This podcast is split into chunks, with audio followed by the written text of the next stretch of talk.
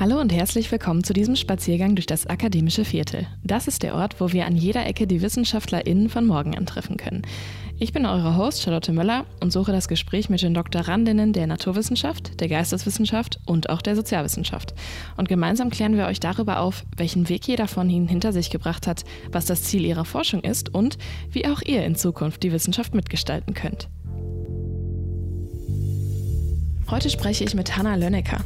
Sie promoviert in einer Arbeitsgruppe für Diagnostik und kognitive Neuropsychologie an der Eberhard-Karls-Universität in Tübingen. Hanna beschäftigt sich mit der Zahlenverarbeitung bei Parkinson-PatientInnen und sie beschreibt uns, wie sich die degenerative Krankheit äußert und in welchen Bereichen der Zahlenverarbeitung eine Erkrankung eventuell Probleme machen könnte. Wie sehen Beobachtungsstudien in der klinischen Psychologie eigentlich aus? Wie arbeitet man mit Menschen mit neurologischen Erkrankungen? Und was bedeutet es, die eigene Forschung im Rahmen des Open Science Formats ständig von Außenstehenden reflektiert zu bekommen? Ich habe viele Fragen und Hannah hat die Antworten. Deswegen würde ich einfach mal sagen, lasst uns loslegen und ich wünsche euch viel Spaß bei der Folge. Hallo Hanna und herzlich willkommen im akademischen Viertel. Hallo Charlotte, schön, dass ich hier sein darf. Sehr, sehr gerne. Ich bin auch schon sehr gespannt auf die Einblicke in klinische Neuropsychologie, die du uns heute noch ein bisschen geben wirst. Und ich muss auch dazu ein bisschen sagen, ich bin ein echter Fan von Psychologie. ähm, hab mir auch schon so hier und da ein paar Bücher geholt, aber vor so einer möglichen Studienwahl ähm, konnte ich mir jetzt ehrlich gesagt nicht ganz so viel darunter vorstellen. Ähm, ich wusste nur, okay, es gibt irgendwie Psychotherapeuten und ich wusste, dass es im Studium ganz, ganz viel um Statistik und Zahlen gehen soll. Mhm. Da war das dann schon raus für mich. Ähm, ja, aber ich meine, du, du als Psychologie-Doktorandin, du weißt da ein bisschen mehr. Also erzähl uns doch gerne mal ein bisschen, was hat dich überhaupt zu so einem Psychologiestudium vielleicht auch gebracht? Und was ist das eigentlich, was man da macht? Mhm, okay, ich versuche es mal repräsentativ zu beschreiben. Ähm, genau, also ich habe tatsächlich nach dem Abi nicht so richtig gewusst, was ich machen soll. Ähm, und habe dann gedacht, äh, mit Psychologie habe ich noch ganz viele Möglichkeiten. Das heißt, ich halte mir äh, etwaige Entscheidungen einfach noch so ein bisschen offen und schiebt das alles nach hinten. Ähm, genau, also ich habe ähm, nach dem Abi einen Freiwilligendienst gemacht und da mit äh, Menschen mit geistiger Behinderung gearbeitet und hatte so das Gefühl, okay, irgendwie was mit Menschen machen ist cool. Ähm, genau, und dann habe ich mich tatsächlich mal einfach so äh, eben, also bei Psychologie läuft das über Hochschulstart auch, wie, ähm, wie bei Medizin, ähm, habe mich einfach mal bei ein paar Unis beworben und ähm, hatte dann in Tübingen eine Zusage und habe dann einfach gesagt, okay, bevor ich jetzt irgendwas entscheide, ohne zu wissen, ähm, wie das wirklich ist, das zu studieren, fange ich jetzt einfach mal damit an. Und im, also ich bin ja dabei geblieben, von daher war es wohl eine gute Entscheidung zumindest. Ähm, Genau, und in Psychologie. Alles richtig gemacht. Alles richtig gemacht, genau. Und ähm, du hast halt am Anfang ganz viel so Grundlagenfächer, also sowas wie, ähm, wie nehmen Menschen visuelle Dinge wahr oder auditive Dinge, ähm, Sozialpsychologie, also wie funktioniert der Mensch in Gruppen, ähm, ganz, ja, viel Statistik, Forschungsmethoden, ähm, Diagnostik, solche Sachen.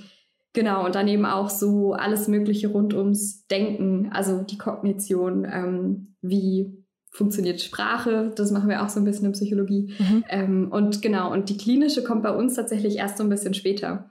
Ähm, das heißt, alle, die gerne Psychotherapeutin werden möchten, müssen erstmal durch weiß nicht, drei, vier Semester wahrscheinlich, ohne davon viel zu hören. Ähm, und genau, dann kommen eben auch so diese, ähm, diese klinischen Fächer, wo es dann tatsächlich um, ähm, um die Themen geht, die man vielleicht mit Psychologie assoziiert. Also ja, wie entsteht eine Depression oder eine Angststörung, solche Sachen. Mhm. Also, also das, was man sich dann so typisch oder, ne, also was man sich vorstellen kann, was greifbar irgendwie ist. Aber logisch, man braucht erst ein bisschen Grundlage, ein bisschen Grundwissen, damit man wahrscheinlich auch dann diese Krankheiten irgendwo nachvollziehen kann. Ne? Also erstmal verstehen, wie das Gehirn überhaupt funktioniert, wie Gedächtnis überhaupt funktioniert, bevor man daran arbeiten kann. Mhm. Was waren es denn so für Themen in deinem Studium, die dich am, am meisten gecatcht haben, am meisten interessiert haben? Ähm, am Anfang erstmal nicht so viel. Also ich habe mich so ein bisschen durch die ersten Semester geboxt, weil ich auch mit so Multiple-Choice-Klausuren nicht so zufrieden war ähm, und man viel auswendig lernen muss. Ähm, also ist, ist Psychologie häufig, also oder am meisten Multiple Choice oder also würdest du das schon so sagen? Viel. Also so offene, also die offenen Klausuren sind die Statistikklausuren, wo man dann was rechnen muss. Also also okay. Zum ja. Großteil, ja. Also ich glaube, es ist in, von, äh, von Uni zu Uni verschieden, ähm, auf jeden Fall. Bei uns war das zumindest, also, und ich kenne es auch von anderen Leuten, dass viel Multiple Choice ist. Genau, und dann, ähm, also ich fand eigentlich die Methodenfächer am Anfang so auch ganz cool, weil es da eben nicht ums Auswendiglernen ging, sondern darum, dass man irgendwie auch so Sachen durchdenkt. Ähm, und äh, biologische Psychologie fand ich cool. Da ging es halt dann zum ersten Mal auch um diese Neuro-Themen, die ich dann interessant fand, aber so ähm, richtig die Begeisterung habe ich eigentlich erst durch mein erstes Praktikum im, in den Semesterferien bekommen, weil ich da in einer neurologischen Reha-Klinik war. Ähm, ah, spannend. Spannend. Genau, da zum ersten Mal die Patienten gesehen habe und wie die äh, Neuropsychologinnen da gearbeitet haben. Und dann habe ich so gemerkt, ah, okay, cool, das ist ja auch ein Teil von Psychologie, vielleicht ist das ja was. Und dann ähm, habe ich auch Seminare gehabt eben zu so ähm, Gerontopsychologie, also das, was... Ähm, Ge Gerontopsychologie? Genau, wie, äh, wie alte, alte Menschen quasi. Also Geronto ist im ah. Grunde alte Leute. Ähm, und da, da ging es dann eben um so Themen wie Demenz zum Beispiel oder eben Verlust von Selbstständigkeit ähm, und was alles damit einhergeht. Und da habe ich gemerkt, dass ich das voll spannend finde. Okay, ja. cool. Also hast du durch die Praxiserfahrung weniger als durch die Theorie ähm, den Zugang auch zu deinem Fach dann auch selber gefunden? Mhm, schon so ein bisschen, ja. Ich habe mich schon gefragt ob, gefragt, ob ihr da viel mit äh, Praktika auch machen könnt, weil ich kann mir auch vorstellen, dass es in manchen Bereichen vielleicht auch recht schwierig ist, einen Zugang zu finden. Ähm, äh, also ich meine schon alleine sowas wie Psychotherapeuten, mhm. die können ja wahrscheinlich keine, gar keine Praktikanten annehmen, weil es ja ne, alles so ein, so ein sehr geschlossener ähm, persönlicher Raum ist. Ähm, aber okay, ne, wenn man, wenn man dann äh, in tatsächlichen Einrichtungen arbeiten kann, äh, wie, wie gehen denn da die Patienten mit mit sozusagen Neulingen um? Das ist ja, fühlt man sich da nicht teilweise ein bisschen beobachtet, weil es um den Menschen geht? Mhm. Ähm, Gibt es große Unterschiede, würde ich sagen. Also in der Reha-Klinik ähm, sind die Patienten irgendwie sehr positiv auf mich eingegangen. Also es war halt häufig auch damit verbunden, dass, dass mehr Zeit mit ihnen verbracht wurde. Also ich war ja im Grunde ein zusätzlicher Mensch, der da war. Das heißt, ich habe mit denen zusätzlich so Training machen können, wo es eben um Gedächtnis zum Beispiel ging oder Konzentration. Ähm, oder ich hatte da eine alte Dame, die so ein bisschen orientierungslos war, mit der habe ich dann jeden Morgen geguckt, wo der Raum ist, wo sie welche Therapie hat, welches Stockwerk und mhm. so. Und das wäre ja was, was die Therapeutinnen da gar nicht so machen können. Ähm, deswegen, da kam schon viel Positives zurück, würde ich sagen. Und ähm, ich habe auch mal ein Praktikum in der, in der Psychosomatik gemacht, also so mehr dieser ähm, äh, klassisch psychotherapeutische, ähm, dieses psychotherapeutische Setting. Ähm, da haben die meisten tatsächlich auch gesagt, es ist für sie okay, wenn ich mit drin sitze, weil die mich halt auch quasi kannten aus dem Stationsalltag. Ich habe da mhm. auch so eine so eine kleine Gruppe geleitet, wo man so Entspannungsübungen gemacht hat. Das heißt, die wussten, wer ich bin und ähm, dann fanden sie das auch in Ordnung. Aber ich glaube, es kommt total drauf an. Es gab auch manche PatientInnen, die wollten das nicht. Ähm, genau muss man halt sensibel irgendwie gucken, bei wem das geht und bei wem nicht. Ja, wie der Kontakt mit den PatientInnen abläuft, ähm, da kommen wir vielleicht gleich auch noch mal ein bisschen zu, wenn wir dann tatsächlich zu deiner Forschung kommen. Ähm, aber genau, wenn wir schon mal von der Forschung sprechen. Also du hast es gerade schon so ein bisschen angeteasert, dass du dich dann auch mit ähm, Demenzkranken ähm, auseinandergesetzt hast, da das erste Mal so wirklich in Kontakt gekommen bist mit, mit diesen Problemen, die ältere, vor allem halt ältere Leute ähm, dann irgendwann erleiden. Ähm, und deswegen würde ich einfach mal sagen, lass uns einfach doch zum Thema übergehen. Worum geht es denn in deiner Dissertation? Präsentation? Äh, also so ganz kurz geht es um Zahlenverarbeitung bei Parkinson-Patienten. Zahlenverarbeitung bei Parkinson-Patienten. Gut, das sind jetzt schon mal zwei Themen, die man vielleicht auch noch mal ein bisschen äh, klarer beschreiben könnte, beziehungsweise mhm. ähm, das ist ja jetzt sehr abstrakt, deswegen würde ich einfach mal sagen, machen wir das einfach mal, beschreiben wir das einfach mal. Ähm, könntest du uns erstmal vielleicht sagen, Parkinson-Patienten, vielleicht was sind da so Symptome? Vielleicht, was sind auch so Anzeichen, wie man merkt, dass man Parkinson vielleicht erleidet oder dabei ist, es zu erleiden? Ähm, wie kann man sich das vorstellen? Wie äußert sich das? Ja, tatsächlich relativ vielfältig. Also ich glaube, das Bild, was die meisten Leute so haben, ist ähm, äh, das von den, von den motorischen Symptomen. Also die Menschen mit Parkinson äh, oder manche, nicht alle, haben ähm, so ein Zittern in der Hand zum Beispiel, kann aber auch im Kopf sein oder im Bein. Ähm, das ist der Tremor. Ähm, das ist, glaube ich, das, was die meisten kennen. Ähm, es gibt ja auch so bekannte Menschen, die äh, Parkinson haben oder hatten. Also zum Beispiel Michael J. Fox, der hat eine große Stiftung gegründet, auch um das zu erforschen, mhm. der Schauspieler. Ähm, und äh, andere Patienten haben eher so eine, ähm, so eine Muskelsteifigkeit. Ähm, das heißt, die, äh, genau, da, da sind die Bewegungen verlangsamt. Ähm, die stürzen vielleicht auch eher mal. Ja, das ist eigentlich, sind eigentlich so die Haupt, ähm, hauptmotorischen Merkmale, genau. Ähm, und die man halt von außen auch sehen kann dann, mhm. ja. Genau, genau. Also weil man sieht das auch, äh, es ist sehr prägnant, wenn die, wenn die gehen. Ähm, es ist oft so, das fängt auf einer Seite an, ähm, dass auf der Seite der Arm nicht mehr mitschwingt. Und dadurch wird das so asymmetrisch. Das sieht man tatsächlich auch relativ schnell. Ähm, das ist auch was, wo, wo Ärzte dann eben äh, sehr schnell denken, ah, okay, das könnte Parkinson sein, weil das eben diese Asymmetrie hat. Ähm, genau, und dann gibt's aber eben noch ganz viele Sachen, die man nicht sieht. Also tatsächlich haben viele einen Geruchsverlust oder einen Geschmacksverlust und das schon deutlich früher, als diese ersten motorischen Symptome auftauchen.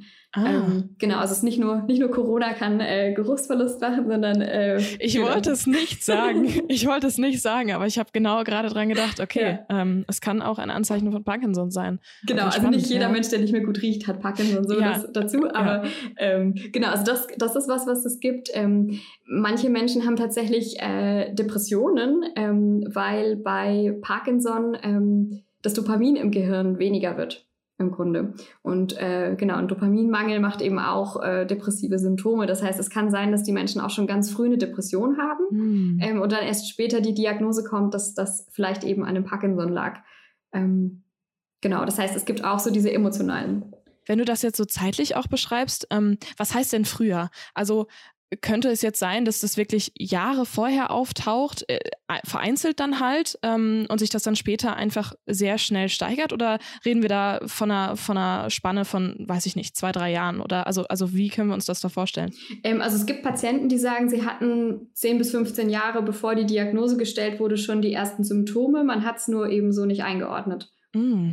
Okay. Weil es eben Sachen sind, die ja irgendwie auch anders bedingt sein können. Also gerade so eine depressive Verstimmung. Klar das kann ja alles Mögliche sein. Mhm.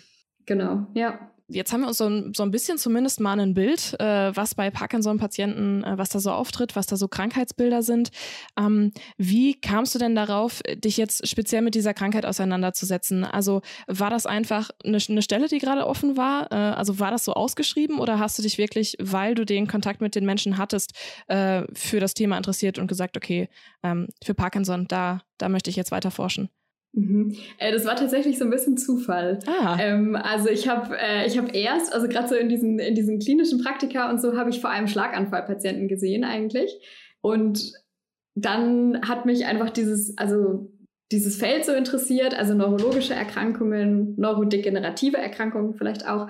Ähm, und dann habe ich mich eigentlich hier in der Klinik ähm, quasi beworben bei einer Arbeitsgruppe, die zu Neurodegeneration forscht und wollte eigentlich ein Praktikum machen. Und dann, das, also die Frau, bei der ich mich da beworben habe, ist jetzt auch meine Zweitbetreuerin von der Promotion im Endeffekt. Ähm, die hat mir dann statt einem Praktikum eine Masterarbeit angeboten. Ah. Äh, weil sie meinte, ja, äh, so mein Lebenslauf, was ich so an Erfahrungen schon habe, das würde voll gut passen für das Projekt, ob ich nicht darauf Lust hätte. Und das heißt, ich habe dann meine Masterarbeit schon zu Parkinson geschrieben, ähm, allerdings so zu ähm, so Alltagseinschränkungen, wie man die im Grunde messen kann. Ähm, und dann kam so eins zum anderen und ähm, okay, also thematisch so ein bisschen aufgebaut sozusagen. Mhm. Ich habe es ich hab's gerade übersprungen, dass du, dass du ja auch noch eine Masterarbeit geschrieben hast, stimmt. Äh, die Dinge, die folgen ja alle so nacheinander. Aber also ich finde es auf jeden Fall schon mal sehr spannend zu beobachten, dass du dich schon thematisch so reingearbeitet hast. Dann schon wahrscheinlich auch irgendwo recht klar war, okay, du, du ähm, beschäftigst dich zumindest jetzt mal erstmal in erster Hinsicht mit Parkinson. Um jetzt auf den zweiten Teil sozusagen deiner Arbeit ähm, mal zu kommen, die Zahlenverarbeitung was, was müssen wir denn jetzt uns unter der Zahlenverarbeitung vorstellen? Also wahrscheinlich auch eine Art von Krankheitsbild von Parkinson, dass damit irgendwas nicht stimmen kann? Hätte ich jetzt einfach mal ver vermutet oder, oder was bedeutet das? Ja, also das ist unsere, oder das, das interessiert uns, ob das so ist im Grunde. Also es gibt dazu nicht so viel Forschung, ob das bei, äh, bei Parkinson-Patienten ein Problem sein kann, äh, mit Zahlen umzugehen. Ähm, ganz generell, also ich habe meine Bachelorarbeit zu einem Thema in der Zahlenverarbeitung geschrieben. Das ist eigentlich so ein ganz, ähm, genau, das ist Kognitionspsychologie, das hat erstmal mit Klinik gar nichts zu tun. Ähm, da guckt man sich eigentlich zum Beispiel halt bei Gesunden an, wie man, ähm, wie man Mengen einschätzt zum Beispiel oder wie man rechnet, ähm, wie Zahlen mit, mit dem Raum assoziiert sind ähm, und so weiter. Also zum Beispiel sind bei uns, wenn wir von links nach rechts lesen, dann sind kleine Zahlen eher links und große Zahlen eher rechts, ähm, weil wir das so repräsentieren. Auf so einem mentalen Zahlenstrahl heißt das bei uns. Ähm, genau, also es gibt so ganz, ganz viele Dinge, ähm, die wir brauchen, um mhm. quasi vernünftig mit Zahlen umgehen zu können. Wir müssen die lesen können und so weiter. Ähm, Genau, das heißt, das ist so ein ganzes Forschungsfeld eigentlich, ist Zahlenverarbeitung, numerische Kognition, also was, was braucht der Mensch, um mit Zahlen umgehen zu können. Ähm, und dadurch, dass ich da meine Bachelorarbeit geschrieben habe, hatte ich da so einen Hintergrund quasi von dem, ähm, von diesem Teilbereich der Kognition. Ähm, und meiner Zweitbetreuerin, die eben in der Klinik sitzt, ist aufgefallen, dass teilweise die Parkinson-Patienten komische Sachen gemacht haben, wenn man ihnen Rechenaufgaben gegeben hat. Ähm, genau. Komisch. Und dann sind im, ja, also komisch im Sinne von, äh, wenn man denen Aufgaben gegeben hat, ähm, sowas wie, wie viele 10-Cent-Stücke sind ein Euro und sie das ausrechnen mussten, dann ähm, gab es zum Beispiel so Antworten wie 20 oder 200, die so äh, irgendwie komisch falsch sind. Ähm, okay. Und dann haben wir quasi, habe ich mit dem Betreuer von meiner Bachelorarbeit, der jetzt mein Doktorvater ist, ähm, und der anderen Betreuerin von der Masterarbeit mal zusammengeredet und dann haben wir überlegt, ähm, dass man das mal systematisch untersuchen sollte, weil es irgendwie teilweise einfach komische Fehler waren ähm, und es dazu eben nicht so viel Forschung gibt. Und wir wollen einfach verstehen, ähm, bei was für Aufgaben mit Zahlen äh, vielleicht Parkinson-Patienten Schwierigkeiten haben könnten, ähm, beziehungsweise ob sie überhaupt Schwierigkeiten haben. Also dadurch, dass wir noch so mittendrin sind. Oder ob das teilweise vielleicht Zufälle waren. Genau, genau. Oder ja, also kann auch sein, dass es einfach äh, Patienten waren, die da die komischen Antworten gegeben haben, die schon sehr weit in ihrer Erkrankung waren und die einfach generell schon Schwierigkeiten haben mit, mit so kognitiven Aufgaben. Ähm, das heißt, es muss auch gar nicht so spezifisch mit den Zahlen zusammenhängen, sondern die haben vielleicht einfach schon Schwierigkeiten, ähm, genau zu planen, wie man so eine Aufgabe löst oder so. Und das wäre dann gar nicht so zwangsläufig nur Zahlenverarbeitung. Mhm. So an sich denkt man ja irgendwie, ne, eine Krankheit, die sich auch auf das Gehirn ähm, auswirken kann, dass es eigentlich naheliegend ist, so grundsätzliche ähm, Verarbeitungssysteme vielleicht einfach zu untersuchen. Hast du eine Vermutung oder, oder habt ihr vielleicht schon rausgefunden, ähm, warum das vielleicht gar nicht so richtig untersucht wurde? Oder gab es da einfach keinen Anlass dazu? Ich meine, wenn, wenn ihr das schon gesehen habt in der, in der Praxis, ähm, warum wurde das Thema denn vorher ausgespart? Ich glaube, das ist so eine ganz grundlegende Debatte in dieser Forschung zu Zahlen. Ähm, äh, dass es so die Diskussion gibt, ob, ähm, ob es so ganz spezifisch numerische ähm, Repräsentationen gibt und die erklären, warum wir quasi mit Zahlen so umgehen können, wie wir umgehen können, oder ob das durch allgemeinere kognitive Fähigkeiten alles erklärbar ist. Also das heißt ähm, zum Beispiel sowas wie Gedächtnis oder Aufmerksamkeit oder Exekutivfunktionen, das ist so die Fähigkeit, Dinge zu planen, ähm, verschiedene Prozesse miteinander zu integrieren zum Beispiel. Ähm, genau, und deswegen ist es tatsächlich so, dass in vielen Studien, ähm, die mit Parkinson-Patienten gemacht werden, ähm, eher diese allgemeinen kognitiven ähm, Aufgaben oder Domänen untersucht werden. Ähm, und wenn es mal Zahlenmaterial gibt, dann ist es meistens so, dass dass man damit eher dann was anderes untersucht. Also man zum Beispiel den Leuten sagt, sie sollen von 100 ähm, in siebener Schritten rückwärts zählen und das ist dann aber eine Aufgabe, die testet die Aufmerksamkeit. Genau sowas. Und deswegen, also glaube oder vermute ich, dass das nicht so systematisch untersucht wurde, weil es, äh, weil dieses, diese Zahlenaufgaben dann häufig als andere Domäne quasi eingeordnet wurden, ist meine Vermutung. Aber oder vielleicht interessiert es einfach keinen, ich weiß es nicht. ja. Ach, das, das, das kann ich mir fast gar nicht vorstellen. Das ist ja, ich finde das, also okay, gut, das ist jetzt auch von der Außenstehenden, aber ich finde das schon, schon sehr spannend, schon wie du es beschreibst, wenn man schon beobachtet, dass so ganz komische Fehler gemacht werden, also die so irgendwie offensichtlich äh, scheinen, ja, ne, ähm, von den Patienten äh, falsch gemacht werden. Ähm, wie hast denn du das dann aufgebaut? Also du hattest dann die Idee, okay, ich würde mich gern mit, mit Zahlenverarbeitung in Bezug auf Parkinson-Patienten ähm, beschäftigen. Wo hast du denn dann da angefangen, äh, zum Beispiel ein Versuchsdesign aufzubauen? Ja, äh, ich habe am Anfang erstmal ganz viel gelesen. äh, und zwar vor allem so in der Alzheimer-Forschung, ähm, weil teilweise. Ähm, ja, genau. Wie, wie kommt da der Zusammenhang? Genau, auch eine neurodegenerative Erkrankung ist, ähm, aber äh, eben ganz andere Prozesse im Gehirn passieren, aber teilweise ähm, gibt es da auch Ähnlichkeiten. Ähm, und das heißt, da haben wir einfach erstmal geschaut, bei was für Aufgaben vielleicht Alzheimer-Patienten Schwierigkeiten haben. Ähm, dann habe ich mich eingelesen in welche Hirnareale sind bei Parkinson betroffen, welche Hirnareale brauchen wir für verschiedenste Zahlenaufgaben, welche Aufgaben könnten daher interessant sein, so, also um diese beiden Bereiche eben einfach zu verknüpfen.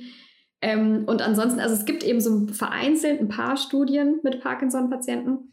Und da haben wir jetzt einfach mal äh, geguckt, wo, wo es Effekte gibt, ähm, wo es Unterschiede wo schon gefunden wurden. Ähm, äh, genau, und daraus haben wir dann im Grunde so die Aufgaben ähm, zusammengebaut, wo, von denen wir jetzt denken, dass es interessant sein könnte. Aber es ist irgendwie halt auch erstmal so ein erster Schritt. Also wir gucken jetzt halt mal, äh, wo wir da was finden. Wir haben so ganz grundlegende Aufgaben, wo zum Beispiel ich den PatientInnen ähm, eine Zahl vorlese und die die mit so Holzplättchen zusammenlegen müssen. Okay. Ähm, oder wo die, ähm, wo sie eine Ziffer sehen und daraus so ein Zahlwort schreiben müssen. Also wie wenn man einen Scheck ausfüllt zum Beispiel, schreibt man ja einmal die Ziffer hin, 2-2 zum Beispiel, und dann schreibt man das als Wort aus. Ähm, und das ist so ganz grundlegend, ähm, können, die, können die Zahlen lesen, können sie die in verschiedene Formate übersetzen. Dann genau müssen die Größen miteinander vergleichen, also bei zwei Zahlen zum Beispiel sagen, welche größer ist. Ähm, oder so Mengen vergleichen, also zwei Punktewolken, sag, ganz schnell sagen, in welcher Punkt Wolke sind mehr Punkte. Ähm, das sind so die ganz grundlegenden Sachen und dann gucken wir uns eben auch das Rechnen an, also die vier Grundrechenarten, um einmal mal so einen Überblick zu bekommen.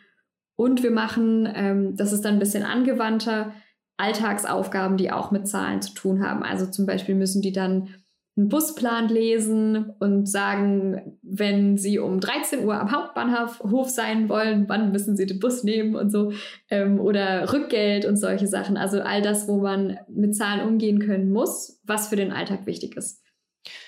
Okay, also ihr untersucht tatsächlich so, so Alltagsprobleme, Alltagsthemen, die hm, theoretisch halt auch häufiger mal auftreten mhm. könnten. Das ist ja auch so ein bisschen ähm, das, worauf ihr euch auch fokussieren wollt, wenn ich das richtig verstanden habe, wie die Menschen im Alltag mit, mit Zahlenverarbeitung umgehen können, wenn sie Parkinson erkrankt mhm. sind. Ne? Also was das für eine Auswirkung haben kann auf die Parkinson-Erkrankten. Mhm, genau, und zum Beispiel, also das ist jetzt überhaupt nicht mehr Teil meiner, meiner Dissertation, aber im Grunde ist es so die Motivation, diese Frage zu untersuchen. Wenn wir jetzt sehen, dass manche PatientInnen zum Beispiel bei manchen Sachen Probleme haben, ähm, wäre es ja total toll, das spezifisch mit denen trainieren zu können oder so. Mhm. Ähm, das heißt, äh, wir sind so in der Diagnostikphase, wir machen so ein bisschen die Grundlagenforschung ähm, und je nachdem, was wir finden, kann man dann eben überlegen, wie man weiterdenkt. Aber das ist eben, das wäre ein neuer Projektantrag. Also das, das schaffe ich nicht mehr in meiner Dissertation leider. und, das, und das steht ja auch erst am Ende, wenn du dann auch fertig wärst, ja, genau, sozusagen. Genau. Ähm, so weit sind wir auch im Podcast noch gar nicht. Wir sind ja gerade eigentlich erst am Anfang ja, stimmt, deiner Forschung. Stimmt. Und äh, genau, und deswegen einfach mal so eine grundlegende Frage vielleicht, ähm, um diese ProbandInnen dann überhaupt mal erforschen zu können, äh, mit denen ins Gespräch kommen zu können. Ähm, was habt ihr denn da für Kriterien? Also ja, ich gehe jetzt davon aus, die müssen wahrscheinlich ein bisschen älter sein, aber was sucht ihr da für Menschen aus? Wie, wie geht ihr da auf die Probandinnengruppe ein? Mhm. Ähm, also wir haben im Grunde ja zwei Gruppen, die wir suchen. Wir brauchen einmal die Parkinson-PatientInnen und wir brauchen eine Kontrollgruppe. Ähm, und die müssen sich möglichst ähnlich sein außer eben dieser Parkinson-Erkrankung. Das heißt, beide Gruppen müssen mindestens 60 Jahre alt sein, weil Parkinson eben eine Erkrankung ist, die eher im späten äh, Leben auftaucht. Ähm, und die dürfen auch beide nicht noch andere Erkrankungen haben, die psychiatrisch sind oder neurologisch, damit wir eben ähm, die Effekte, die wir finden, darauf zurückführen können, dass es wirklich der Unterschied eben nur die Parkinson-Erkrankung ist. Also alle ähm, anderen Faktoren, ja. so gut es geht, aus ausschalten, genau, sozusagen. Genau, mhm. keine okay, Substanzabhängigkeit, ja. keine Entwicklungsstörungen, ähm, alles, was eben die Leistung in unseren Tests beeinflussen könnte. Und ansonsten ist noch wichtig, dass wir nur einen bestimmten Typ von Parkinson-PatientInnen im Moment einschließen. Ähm, das ist so der häufigste Typ, äh, weil wir dann eben auch sagen können, also bei dem Verlauf von Parkinson finden wir das und es gibt so atypische Parkinson-Erkrankungen, die sind seltener. Ähm, das wäre dann auch nochmal ein neues Projekt, wenn man das anschauen wollen würde, weil da einfach die Prozesse ein bisschen anders sind. Das heißt, wir konzentrieren uns auf diese Gruppe. Das wäre zu komplex. Genau. ja, ja. Und was, was ist das für eine Gruppe? Also, wenn das jetzt nicht zu weit führen würde, ähm, wie, wie unterscheidet die sich oder, oder was macht die zu dieser äh, am häufigsten auftretenden Gruppe? Mhm. Also das ist, äh, das heißt dann äh, idiopathisches Parkinson-Syndrom oder sporadischer Parkinson. Ähm, Im Endeffekt ist das äh, die Erkrankung, die eben so im Alter auftritt, wo man nicht wirklich sagen kann, dass es eine andere, ähm, einen anderen Grund gibt für die Parkinson-Erkrankung. Also es kann, es gibt zum Beispiel ähm, Fälle, wo Menschen durch, ähm, durch so Landwirtschaftsmittel, also durch Dünger oder so, eine Parkinson-Erkrankung entwickeln. Oder es gibt zum Beispiel also ähm, Muhammad Ali, der Boxer, hat auch Parkinson bekommen. Und das ist gar nicht so selten, weil die Menschen häufig halt Schläge auf den Kopf bekommen. Ah, ja. So, das gibt es zum Beispiel, oder es gibt auch so genetische Formen von Parkinson, ähm, wo man schon mittlerweile ein Gen gefunden hat, äh, was das quasi macht. Ähm, und das sind diejenigen, die wir versuchen auszuschließen, weil, ähm, weil da eben klar ist, woher es kommt. Und es gibt ganz viele Patienten bei, oder Patientinnen, bei denen wir das irgendwie halt noch nicht so wissen. Und das ist diese häufigste Gruppe. Ja, und, und häufigste Gruppe, äh, man muss da ja auch nochmal zusätzlich sagen, das sind sehr, sehr viele Menschen. Ne? Also so, hast du einen Prozentsatz, wie, wie viele Menschen so ungefähr an Parkinson grundsätzlich erkranken in ihrem Leben? Boah, das ist eine gute Frage. Parat habe ich es nicht richtig. Also es ist die zweithäufigste neurodegenerative Erkrankung nach Alzheimer, das weiß ich auswendig. Ähm, ähm, ich wollte es nur kurz so als Einschätzung haben, weil äh, grundsätzlich habt ihr dann ja schon mal einen Vorteil, nämlich dass dann die Probandinnengruppe gar nicht so klein ist erstmal. Also, dass ihr theoretisch zumindest ein paar habt, mit denen ihr irgendwie ins Gespräch gehen könntet. Aber wie funktioniert denn dann dieser Kontakt? Habt ihr tatsächlich einfach irgendwie Anzeigen geschaltet? Gibt es Menschen, die zu der Hochschule kommen und sagen, an, an mir soll geforscht werden, ich habe Parkinson? Oder wie, ja, wie, wie findet man die Menschen? Mhm. Also wir haben verschiedene Kanäle im Grunde. Also es ist so, dass äh, ich halt oder meine, meine Betreuerin sitzt eben in der Klinik, ähm, ist da Psychologin und die haben da eine Parkinson-Ambulanz, also eine ganz spezifische Station auch noch für Parkinson-PatientInnen und eben so eine Ambulanz. Ähm, und dadurch haben die eine Datenbank mit PatientInnen, die gesagt haben, sie würden an Studien teilnehmen, weil wir hier auch eben Uniklinikum haben. Da wird relativ viel geforscht. Ähm, das heißt, da konnte ich dann, weil die PatientInnen mal eingewilligt haben, eben Leute anschreiben, die den Kriterien entsprechen. Also zum Beispiel eben 60 Jahre alt sind, schon mindestens ein Jahr lang die ah, Krankheit okay. haben und so weiter. Mhm. Ähm, das ist ein Kanal, über den relativ viel läuft. Ich habe auch Selbsthilfegruppen angeschrieben. Da haben wir auch schon so kleine Vorträge gehalten, Genau, also das ist so das Hauptding eigentlich. Wir haben auch für die älteren Probandinnen ist ein bisschen schwieriger. Also da ähm, sind oft die, die Ehepartner zum Beispiel mitgekommen bei der Testung und dann haben wir quasi dem, die Patientin mit dem Kontrollprobanden direkt gleichzeitig testen können. Das ist dann praktisch.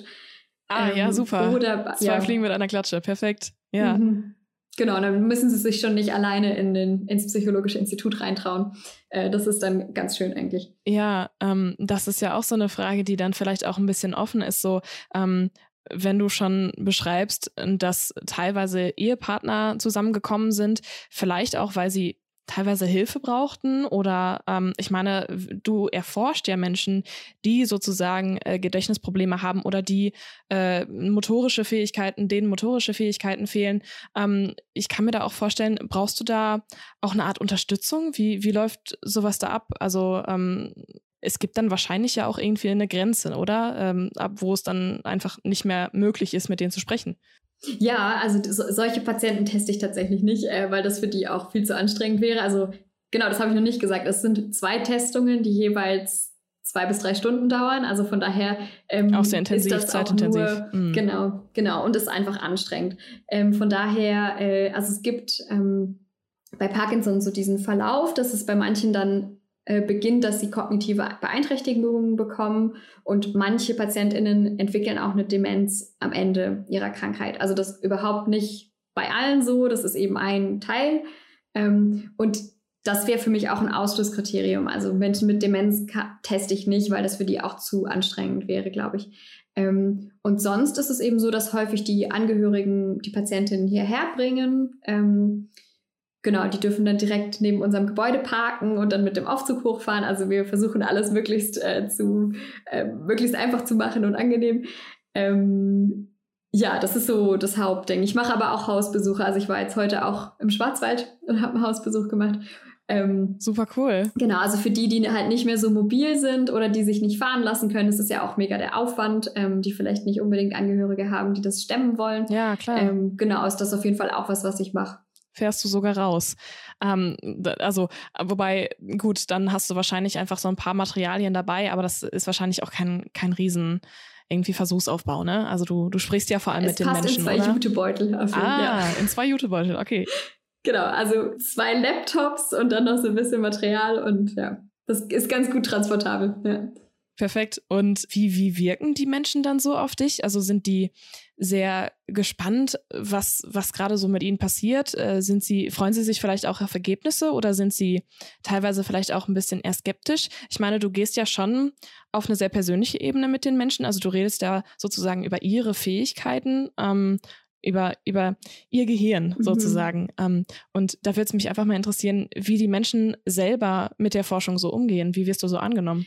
Boah, da gibt es auch irgendwie äh, ganz viele Unterschiede. Also viele von den PatientInnen ähm, machen tatsächlich regelmäßig hier bei Studien mit. Das heißt, die kennen auch schon so ein bisschen dieses Setting. Ah, okay. ähm, mhm. Aber wir haben auch Leute, die da jetzt ganz neu mit dabei sind. Viele ähm, sind erstmal so ein bisschen skeptisch, wie, da muss ich jetzt Kopf rechnen. Also wäre ich auch, wenn man mich fragen würde, ob ich bei so einer Studie mitmachen möchte. Ähm, genau, also erstmal so ein bisschen, also ja, manche sind ein bisschen skeptisch vielleicht und ähm, lassen sich das auch erstmal genau erklären. Also ich telefoniere mit denen auch vorher immer noch, kläre alles ab, schicke ihnen dann Infomaterial zu. Ein Vorgespräch sozusagen. Genau, mhm. und dann erst machen wir halt einen Termin aus. Also es ist immer so ein bisschen auch einfach der Vorlauf, die müssen vernünftig aufgeklärt werden über die Studie. Ähm, ja, und dann gibt es manche, die haben dann einen total großen Spaß dran. Also die finden Mathe voll cool und dann ähm, freuen die sich, dass sie solche Aufgaben machen dürfen. Ähm, genau, manche, manchen fällt es echt auch schwer, für die ist das anstrengend. Ähm, das ist dann eher so während der Testung, glaube ich, das, wo man ein bisschen sensibel mit umgehen muss. Also manche Genau. Mhm. Manche kann man dadurch motivieren, dass man ihnen immer wieder äh, irgendwie, dass man sie ihnen erklärt, was wir mit diesem, mit dieser Aufgabe überhaupt anschauen wollen, weil die das total fasziniert und die fragen ganz viel. Ähm, bei anderen ist es eher so, dass man eben schauen muss, dass man genug Pausen macht, ähm, sie ermutigt, das nochmal zu probieren, wenn es irgendwie schwer fällt. Also das ist einfach eine relativ große Bandbreite auch. Und die meisten aber freuen sich, glaube ich, auch einfach über die Aufmerksamkeit. Also genau, die Testungen gehen dann oft auch ein bisschen länger, weil man dann halt noch ein bisschen quatscht und die von ihrer Krankheit erzählen und da hört jetzt jemand zu, der sich damit beschäftigt und ich glaube, das ist für die Patientinnen auch schön. Ja. Also wie ist das Thema irgendwie auch schon so ein bisschen vielleicht auch vorgibt, ein bisschen persönlicher zu werden mit den, mit den PatientInnen dann? Mhm. Mhm. Du hast uns am Anfang schon so ein paar Beispiele genannt, ähm, was sie so für, für Zahlen, Aufgaben sozusagen kriegen, ne? also von, von Rechnen bis, bis mhm. Aufschreiben, mhm. bis, bis Setzen. Ähm, sprecht ihr da gezielt unterschiedliche Sinne an oder wie, wie muss ich mir das vorstellen? Habt ihr da auch irgendwie eine Konzentration auf eine gewisse Fähigkeit oder guckt ihr euch da ein Spektrum an? Mhm. Ähm, das ist relativ breit. Also wir wollen eben so verschiedenste ähm, Bestandteile anschauen, die für Zahlenverarbeitung wichtig sind. Also das eine ist zum Beispiel so ein Gefühl für Größen. Das heißt, da machen wir eben Aufgaben, wo man nur schätzen muss. Also das, was ich gesagt habe mit diesen Punktewolken, da muss man eben ganz schnell entscheiden, wo ist mehr. Und das ist so mehr dieses, ähm, ja, im Grunde so eine Fähigkeit, Mengen einschätzen zu können. Mhm. Ähm, wir machen aber auch eben exakte Größe als einen Teil. Ähm, Genau, es gibt so die verbale Repräsentation, nennen wir das. Äh, die ist im Grunde wichtig dafür, dass wir so Rechenfakten äh, aus unserem Gedächtnis abrufen können. Also alles, wo so ähm, äh, das kleine einmal eins zum Beispiel. Das testen wir auch ab. Also es gibt eben verschiedene ja. Modelle, äh, die versuchen Zahlenverarbeitung so ein bisschen zu greifen. Ähm, und da gucken wir, dass wir möglichst viele verschiedene Komponenten so mit drin haben. Ähm, genau, es gibt auch so Platz mal Wert-System heißt das. Also im Grunde, wenn wir mehrstellige Zahlen haben, dann ähm, funktioniert es bei uns, bei, in, in, unserer, in unserem Sprachraum ja so, dass wir quasi ähm, 20 ist im Grunde 2 mal 10 und 30 ist 3 mal 10. Ähm, mhm. und dadurch müssen wir halt verstehen, es gibt einmal diese Stelle, das ist zum Beispiel die Zehnerstelle, und die hat einen bestimmten Wert. Ähm, und mit den Experimenten, die wir machen, können wir auch das so ein bisschen anschauen. Funktioniert das oder machen die da Fehler? Ähm, genau, so ganz grob. Jetzt hast du mir im Vorgespräch schon mal so ein bisschen äh, beschrieben, dass du schon auch in den Testungen drin bist, schon mit vielen gesprochen hast. Äh, noch nicht ganz durch. Nee. Du bist so, bist so, du bist so, wie, wie war das ungefähr so ein Drittel? Habe ich das richtig verstanden? Äh, ich habe jetzt 54, die ich einschließen kann. Ich brauche 120. 120, okay, mhm. ja gut, dann ist es ja schon fast die Hälfte. Ja, ja es wird, wird langsam mehr.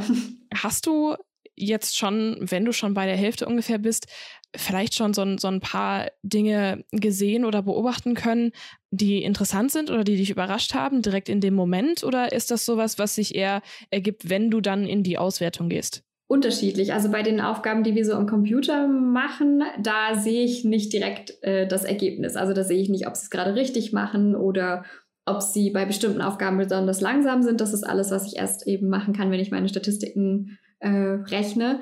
Ähm, was mir schon auffällt, ähm, ist zum Beispiel, dass die PatientInnen bei diesen ganz grundlegenden Aufgaben, also zum Beispiel, ähm, wenn, die, wenn die Zahlen aufschreiben müssen, ähm, dass sie da teilweise wirklich die Fehler machen, die ich auch so in der Literatur gefunden habe. Und das hat mich ultra erstaunt, weil ich so unintuitiv fand, dass man das wirklich macht. Also zum Beispiel. Äh, okay, ich wollte gerade sagen, gib uns ein Beispiel. Genau, ich ja. kann ein Beispiel geben. Also wenn man zum Beispiel, ähm, wenn es jetzt, also wenn ich dir die Zahl äh, 5732 vorlese und du das ja. mit Zahlenplättchen zusammenlegen musst, dann gibt es mhm. manche Patienten, die machen ähm, eben nicht 5732, sondern die machen 500732.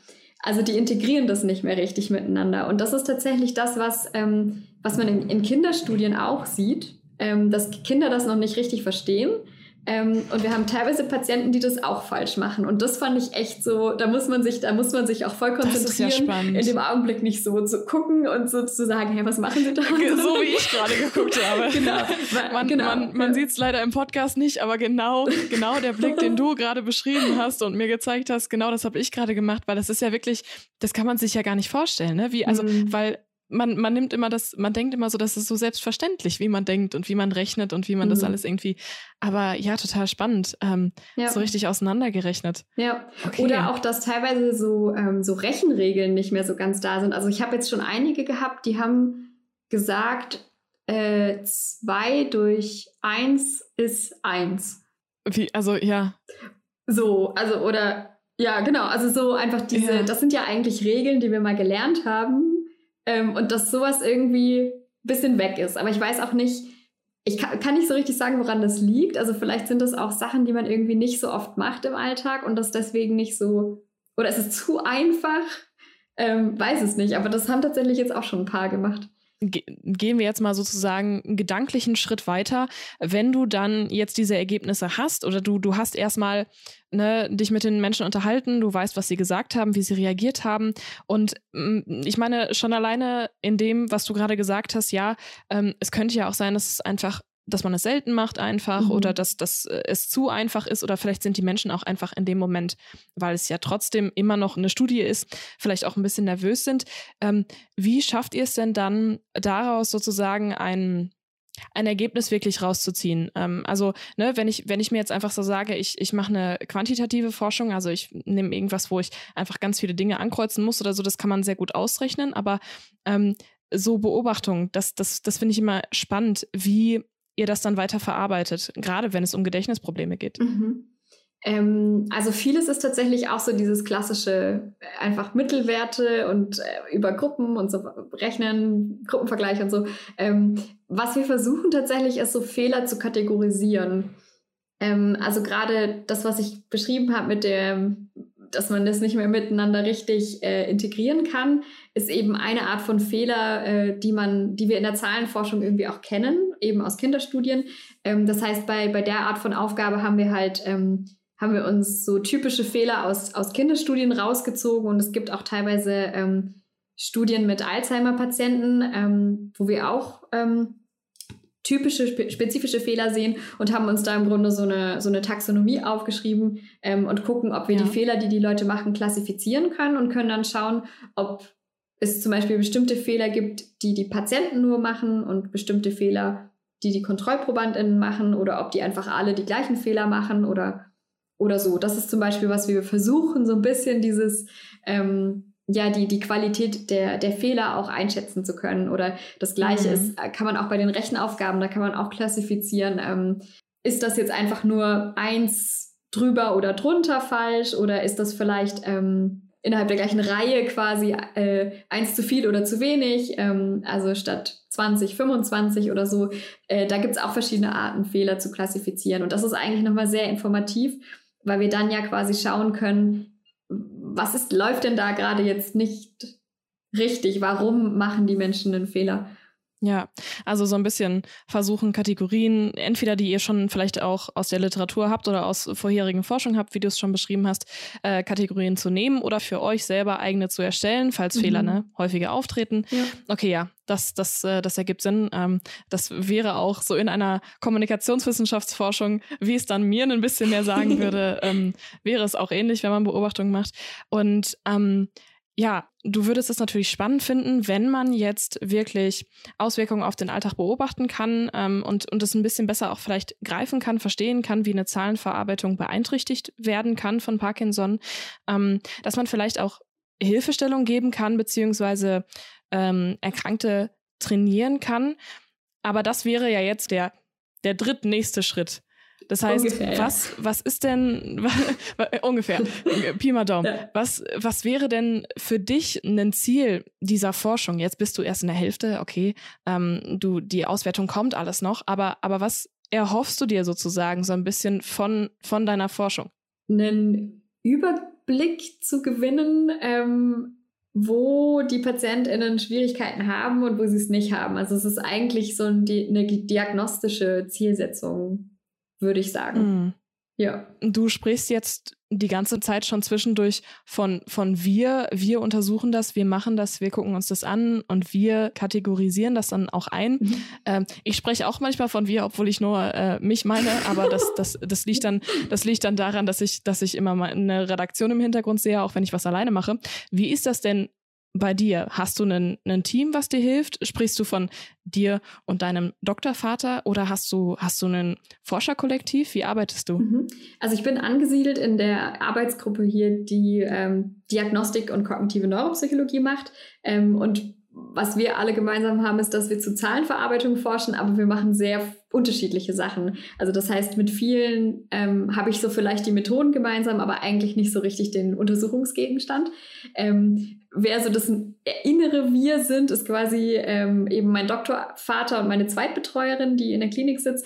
Ähm, und es gibt noch eine Postdoc hier in der Abteilung, die mich noch so näher betreut quasi. Ähm, und ich habe die letzten Jahre auch ähm, verschiedene Abschlussarbeiten betreut. Also ich hatte Bachelor- und Masterstudierende, die mir mit den Testungen geholfen haben, ähm, die dann darüber auch ihre Abschlussarbeiten geschrieben haben. Äh, die sind auch ein Teil von Wir. Ja. Okay, sehr spannend. Das heißt, ähm, du kannst sozusagen, das ist, ist ja ein bisschen geben und nehmen. Also äh, sie kriegen einen Bachelor- oder Masterthema und äh, kriegen eine Forschung und du kriegst gleichzeitig dann auch ein paar Ergebnisse daraus.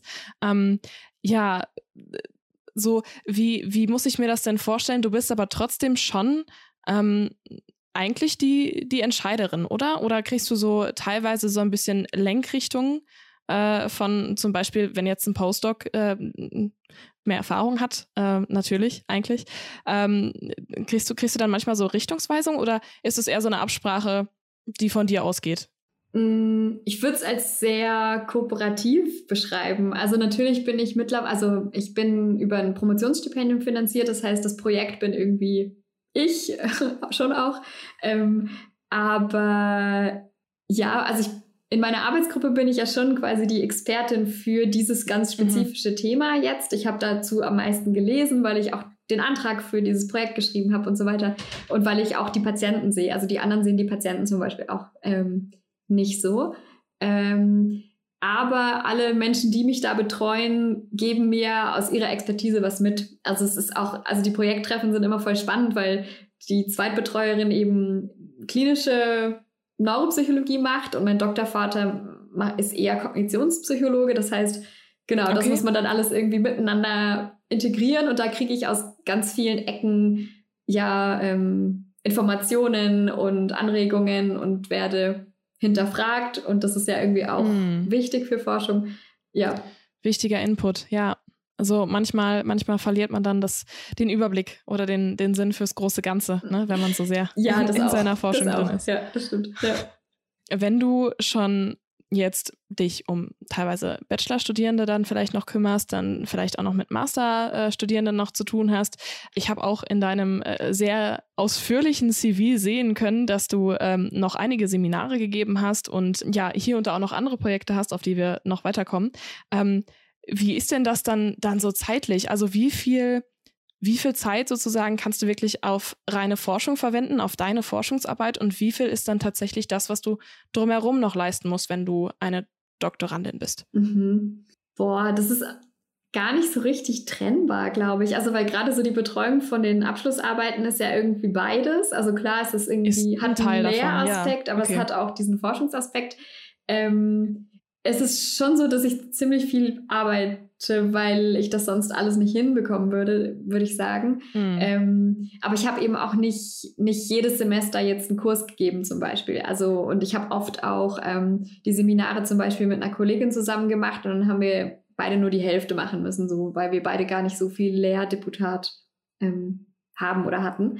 Äh, von daher, so richtig quantifizieren kann ich das, glaube ich, nicht, aber ich würde sagen, also wenn man jetzt überlegt, ob man promovieren möchte, muss man sich schon darauf einstellen, dass es darauf hinausläuft, dass man äh, manchmal halt nicht nur acht Stunden am Tag was arbeitet. Hm. Ja, weil einfach drumherum viel anfällt. Ja, genau. Also ja. Mhm. Aber äh, würdest du schon sagen, äh, ich meine, es, ist, es, es macht ja augenscheinlich Spaß. Äh, mhm. Du erzählst auch begeistert davon. Ähm, würdest du schon sagen, dass es sich für dich schon die, die Zeit auch lohnt und dass du auch halt die Intensität vielleicht auch ein bisschen selber wählst, weil du dich ja auch mit dem Thema beschäftigen möchtest? Das schon, aber das, das ist ja fast noch schlimmer, weil man selber schuld dran ist. ja, ja. äh, ja, ja, also ich kann auch ganz schlecht Nein sagen. Also wenn irgendwas, irgendein neues Projekt oder so, das finde ich dann immer alles ganz spannend und dann sage ich, ja, das kann ich ja natürlich auch noch machen. Äh, das ist schon auch ein bisschen selbstverschuldet, aber hm. ja, es ist halt, es ist halt alles irgendwie einfach sehr, sehr interessant und äh, klar, es gibt so mega die Auf und Abs. Also manchmal, mir war es auch schon teilweise einfach echt zu viel. Ähm, und auch, äh, also ich habe ja quasi so eine Corona-Promotion, von daher, das war auch alles einfach irgendwie ein bisschen anstrengend dann weil man umplanen musste und so. Mhm. Äh, das, das, das Leben kommt ja auch noch dazwischen, was man halt äh, nicht unbedingt immer mit einplant. Ja, ähm, ja. Ne, wenn man sich äh, gerade so seinen äh, Stundenplan schreibt oder wie auch immer. Äh, ich weiß gar nicht, ob du, ob du so eine Art Organisationssystem hast, aber mit Sicherheit, weil das sonst gar nicht funktionieren könnte wahrscheinlich. Ja. Ich, ich, weiß nicht, ob dir die Frage jetzt zu persönlich ist, da musst du auch nicht drauf antworten. Aber wie bist denn du dann damit umgegangen, wenn du gemerkt hast, okay, es wird vielleicht hier und da ein bisschen zu viel oder wenn vielleicht auch Zeitdruck entsteht, also du bist für, für drei Jahre gefördert. Das hast mhm. du mir schon im Vorgespräch gesagt.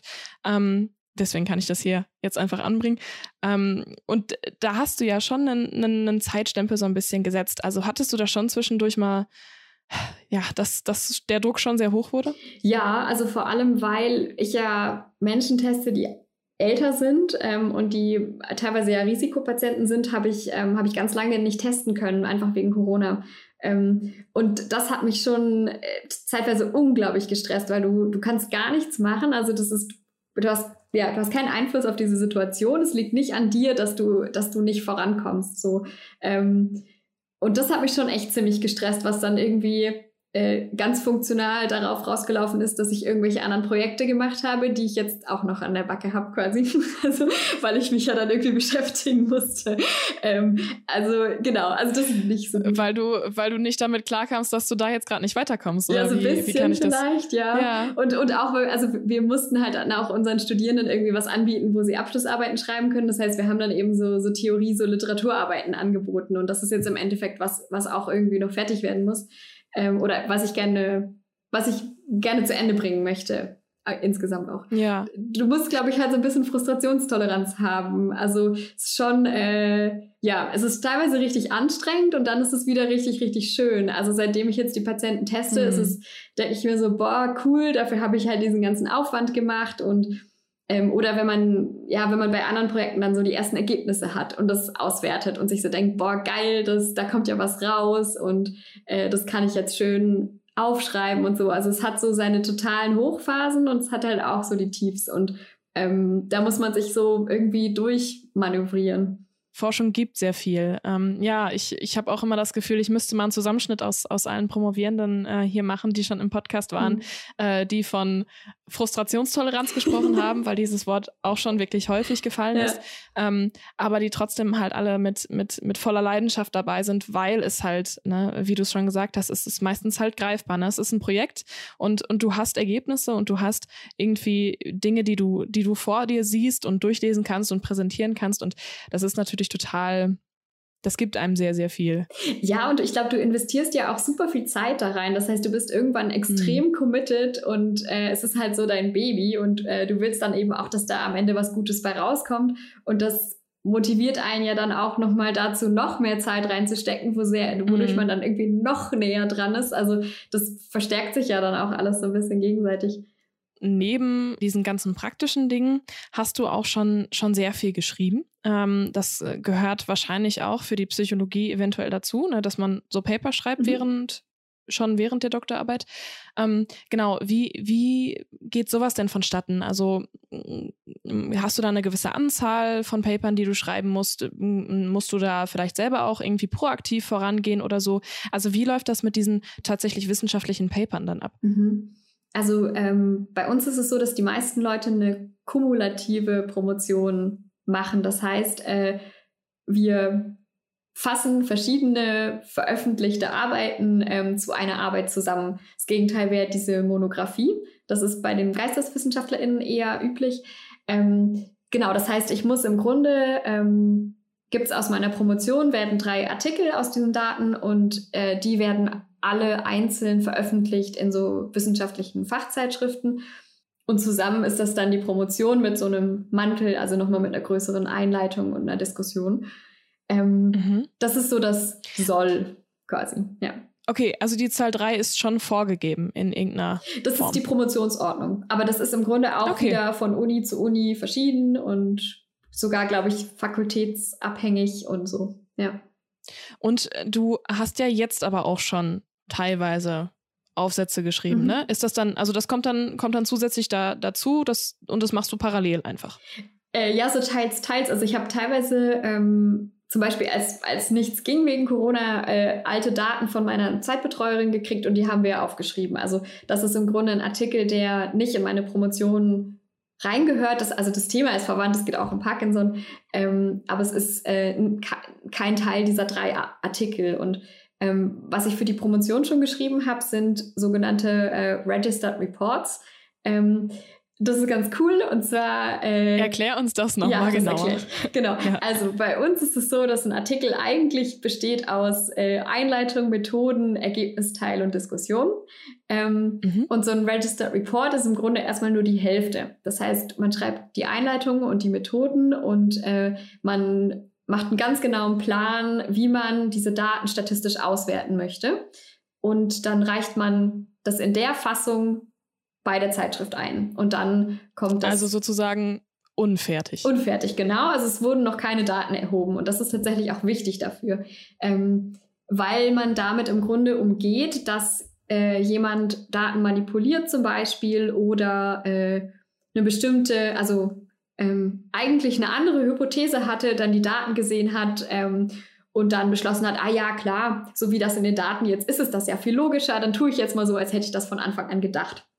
So, das ist halt eigentlich mhm. nicht Wissenschaft, aber das passiert halt häufiger. Und wenn man jetzt so einen Register Report schreibt, kann man das ja gar nicht mehr machen. Ähm, das heißt, man hat sich vorher darauf festgelegt, was sind meine Hypothesen, ähm, wie will ich die untersuchen, welchen statistischen Test will ich dafür machen. Ähm, und das kommt dann eben in dieses Peer-Review-Verfahren bei, bei der Fachzeitschrift. Die geben dann eben Feedback, sagen zum Beispiel, nee, das ist totaler Mist, so nehmen wir das nicht und dann versucht man das woanders einzureichen. Ähm, oder sie genau sagen dir eben, ja, das und das ist spannend, wir haben Interesse daran, aber ihr müsst noch das und das und das ändern und warum macht ihr das denn eigentlich so? Und ähm, das da ergibt keinen Sinn und äh, schreibt den Part nochmal um. Ähm, und dieses Feedback bekommt man bei klassischen Artikeln erst eben ganz zum Schluss, wenn man schon alles wenn fertig eh eingereicht hat. Genau, wenn man eigentlich quasi, wenn das Kind schon in den Brunnen gefallen ist. Ähm, und bei diesen Registered Reports bekommt man das an dem Punkt, wo man ja sein Design noch ändern kann und wo man ähm, genau, wo man die Daten noch nicht gesehen hat, ähm, wo vielleicht auch eben externe Reviewer noch voll gute Ideen haben. Also wir haben da auch teilweise Feedback gekriegt, was, was uns voll was gebracht hat so. Ähm, genau. Da kann man noch an äh, konstruktive Kritik dann irgendwie anschließen. Mhm. Ähm, ja, ich habe mehrere Fragen. Ich versuche sie zu strukturieren. Das eine, ähm, erstmal, du hast ja schon von Peer Review, also sozusagen eine ähm, ja, Beobachtung einer, einer Gruppe. Ähm, das ist jetzt, in, in diesem Fall hattest du gesagt, du, du schickst es dann an Zeitschriften, an Fachzeitschriften, mhm. äh, Forschungszeitschriften. Ähm, gibt es dann in dieser Redaktion Menschen, die dafür verantwortlich sind, dich persönlich jetzt zu äh, beurteilen, dich zu bewerten, den Artikel durchzulesen?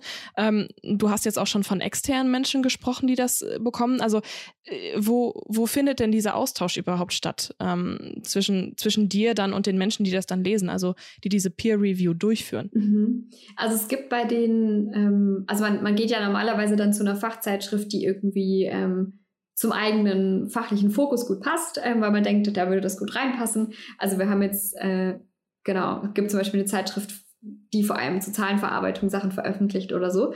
Ähm, und da gibt es sogenannte, also die, die Editors, ähm, und die sind eigentlich so in der äh, Organisationsfunktion. Also die bekommen deinen Artikel, ähm, weil das ihr Fachgebiet ist. Ähm, also zum Beispiel, dass da jemand eben eine Expertise in Parkinson-Forschung hat.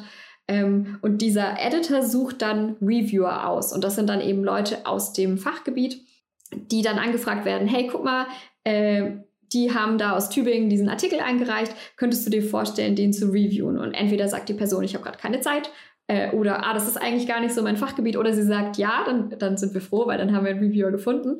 Ähm, ja. Und es sind meistens mehrere Leute, die das dann lesen, also so, ich weiß nicht, also zwei wahrscheinlich, manchmal sind es auch drei.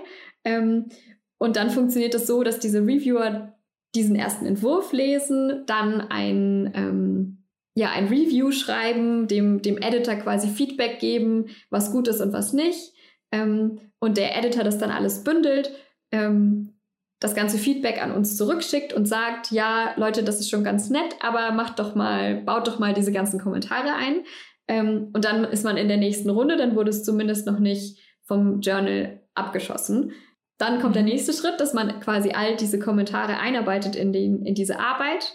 Ähm, das, und das, das dauert teilweise echt auch schon relativ lange. Ähm, und dann, äh, genau, reicht man die neue Version ein. Und dann lesen, liest der Editor das, was man, ähm, man markiert dann eben auch, was man geändert hat.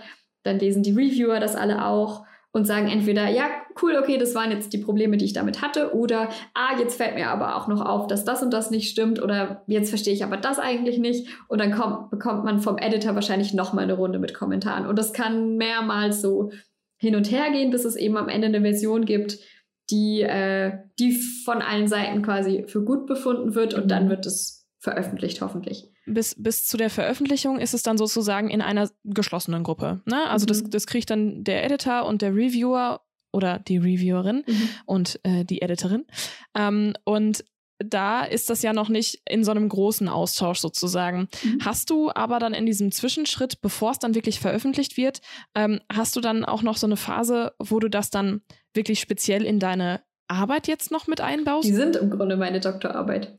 Okay, das heißt ja aber, dass du dann von, von deiner Doktorarbeit dich immer wieder ähm, einlassen musst auf diese konstruktive Kritik, die dann von außen kommt. Das heißt, du müsstest ja auch theoretisch zwischendurch mal eventuell auf einen Richtungswechsel eingestellt sein, oder? Ähm, könnte passieren. Also bei uns war es jetzt nicht so. Ähm, also uns hat, also für den einen Artikel haben wir zum Beispiel das Feedback gekriegt, dass wir noch einen weiteren Test mit aufnehmen sollen oder so. Ähm, und das war aber halt in dieser Phase, wo wir das designt haben und das war im Grunde kein Haupttest, sondern so eine Testbatterie, die wir noch mitlaufen lassen, um weitere Fragen zu beantworten.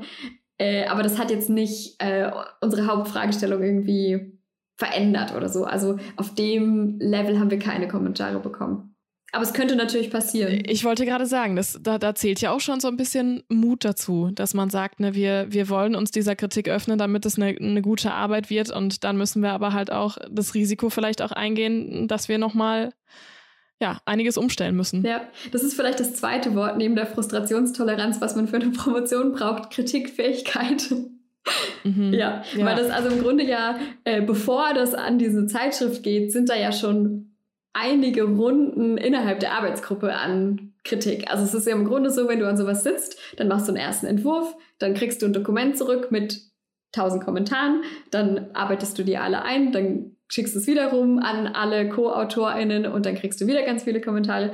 Ähm, das heißt, es ist irgendwie so halt dann der gleiche Prozess, nur auf der nächsten Ebene. Und du musst ja am Ende auch deine Promotion verteidigen. Also es ist ja schon auch wichtig, dass man, dass man dadurch auch so das Bewusstsein dafür entwickelt, warum habe ich das denn so gemacht? Ähm, genau, also vielleicht auch so eine gewisse Selbstsicherheit, dass man davon überzeugt ist, dass es so auch passt. Es ist ein gutes Training. Ja, genau. Also das muss man auch üben oder da wächst man auch rein. Also das, das verändert sich ja einfach über die Phase von so einer Promotion. Hattest du da am Anfang äh, Probleme mit? Wenn wir jetzt mal ganz ehrlich sind hier.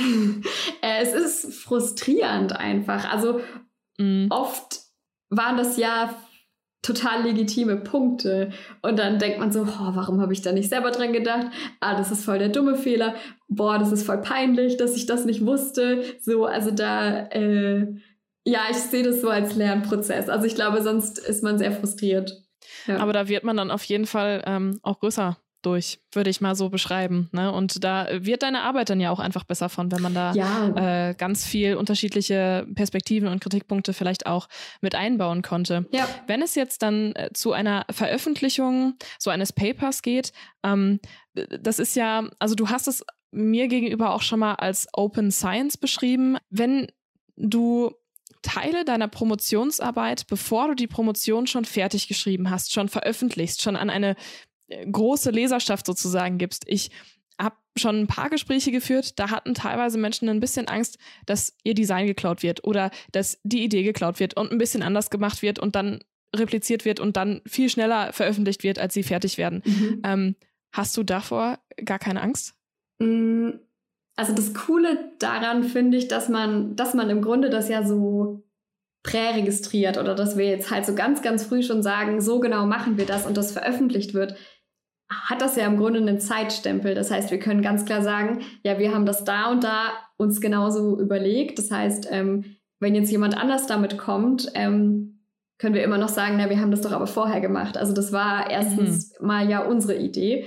Ähm, und ich finde, dass das eigentlich das Coole ist an solchen Präregistrierungen, weil du dir damit ja, also weil Forschung einfach lange dauert ähm, und du dir damit diese Idee ja im Grunde auch ein bisschen sicherst und zeigen kannst, ich habe ja, mir vorher ja. diese Gedanken gemacht, ich will das genauso machen. Ähm, ja, von daher. Also eigentlich versichert es dich mehr, als dass es dich gefährden würde, ne? Ich würde schon sagen. Im Moment, also mir ist halt noch nichts Negatives passiert. Keine Ahnung, wenn mir irgendwer eine Idee klaut, dann bin ich vielleicht, finde ich das vielleicht doch doof. Aber zu, bis jetzt ist das ja nicht passiert. Ja. Ich würde gerne noch, noch eine weitere Frage zu dieser Open Science oder dieses ständigen Austauschs von Ideen, Forschungsinteressen, von halbfertigen Projekten sozusagen, äh, noch eine weitere Frage zu stellen. Und, und zwar so ein bisschen, wenn man einen Schritt weitergehen würde, ähm, wie wichtig für wie wichtig hältst du es denn, dass man äh, in einem ständigen Austausch vielleicht auch mit Leuten außerhalb der eigenen Forschungsgruppe ist, ähm, die vielleicht gar nicht unbedingt einen direkten Kontakt mit dir haben, aber von außen dich nochmal spiegeln können. Findest du, dass man sich als äh, Doktorandin direkt eine Internet-Community suchen sollte, wo man äh, so ein bisschen Ideen spreaden kann? Oder ähm, wie, wie schätzt du das ein? Mm, da geht es ja ganz viel, glaube ich, ums inspiriert werden. Also einfach äh, zum Beispiel neue Methoden kennenlernen, wie man Dinge besonders gut auswerten kann oder äh, äh, coole Forschungsideen zu haben, an denen man vielleicht auch äh, gemeinsam kollaborativ arbeitet. Also ich habe auch so, so Kooperationsprojekte, wo wir im Grunde ähm, ja, Leute von der ganzen Welt sind, die gemeinsam an einem Projekt arbeiten. Und das finde ich super befruchtend. Also es ist natürlich auch äh, ver verbraucht Ressourcen, weil es irgendwie auch anstrengend ist und Energie braucht, aber ähm, es lohnt sich auch unglaublich. Also es ist ja auch, wie man, ähm, genau, wenn man auf eine Konferenz fährt zum Beispiel. Da sind dann wahrscheinlich halt Leute, die so in deinem Fach äh, sich auch auskennen, aber trotzdem nicht in deiner Arbeitsgruppe sitzen und äh, ihre Forschung vielleicht so ganz anders aufziehen. Und ich würde sagen, das ist eigentlich immer ein Profit, den man davon mitnimmt. Vielleicht sogar, wenn man äh, eine ganz andere Fachrichtung, also die Wirtschaftler machen oft voll fancy Statistikzeug, was wir gar nicht so machen oder was wir, mhm. was wir oft in Psychologie ja. gar nicht können, weil unsere Stichproben viel zu klein sind. Ähm, und sowas kennenzulernen ist total cool, weil man dann denkt, okay, ja, vielleicht kann ich die und die Methode ja trotzdem mit meiner kleinen Stichprobe anwenden, zum Beispiel. Ähm, und da ist es, glaube ich, ganz wichtig, dass man so diese Offenheit ähm, hat, wenn man sich da weiterentwickeln möchte, ist es, glaube ich, eine sehr gute Sache. Mm, so ein bisschen perspektivoffen auch für andere Fachbereiche zu sein. Mhm. Ähm, ich ich habe auch schon gedacht, dass, dass es ja auch einen sehr irgendwo einen recht medizinischen Anspruch hat, was du machst. Ähm, also, ne, Psychologie ist ja sowieso sehr medizinisch, aber ähm, jetzt gerade nochmal klinische Neuropsychologie ist, ist ja noch, noch extremer. Ähm, hast du da vielleicht auch manchmal so einen Austausch mit einer vielleicht medizinischen Perspektive oder so, ähm, die das interessant finden, die das, die sich vielleicht sogar freuen, äh, dass da eventuell äh, sie dann auch später mitarbeiten können mit dem, was du rausfindest? Hm, ich persönlich tatsächlich nicht so sehr, weil ich eben nicht in der Klinik sitze. Also ich glaube, das hängt ein bisschen damit zusammen, dass ich am, am Psychologischen Institut bin, äh, weil an sich so die, die Neuropsychologie oder die neurologische Forschung sich total für diese Interdisziplinarität anbietet. Also gerade in der, mhm. in der Reha-Klinik, wo ich war, äh, da arbeiten NeurologInnen, aber auch ähm, eben PsychologInnen und ErgotherapeutInnen und LogopädInnen und PhysiotherapeutInnen, äh, die alle zusammen versuchen, diesem Patienten gut zu tun und zu verstehen, was irgendwie fehlt und so.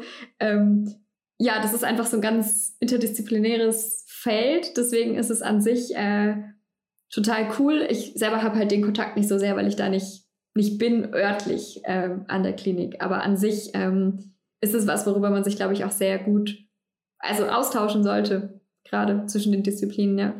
Wenn du mal fertig bist mit, mit dieser Doktorarbeit, mit dieser Promotion, äh, mit deinen ganzen Untersuchungen, vielleicht auf Ergebnisse kommst, ähm, kannst du dir vorstellen, noch weiter in dem Bereich arbeiten zu wollen, vielleicht noch weiter zu forschen oder möchtest du eher raus aus dem akademischen Bereich und äh, vielleicht rein in die Praxis? Was, was kann ich mir vorstellen bei einer studierten klinischen Neuropsychologin? Äh, am liebsten beides. Ähm, also äh, genau, ich habe so ein bisschen Angst, glaube ich, davor, dass, ähm, dass Forschung auf die lange Sicht nicht so funktioniert. Also das ist ja auch immer wieder Thema, dass es irgendwie prekär ist mit den Arbeitsbedingungen im akademischen Bereich. Ähm, und ich habe irgendwie total Lust, glaube ich, weiter Forschung zu machen. Ähm, aber ich habe dann auch so ein bisschen dieses äh, Vernunftding im Hinterkopf, äh, weswegen ich die Therapeutin-Ausbildung noch machen werde, so wie das im Moment aussieht.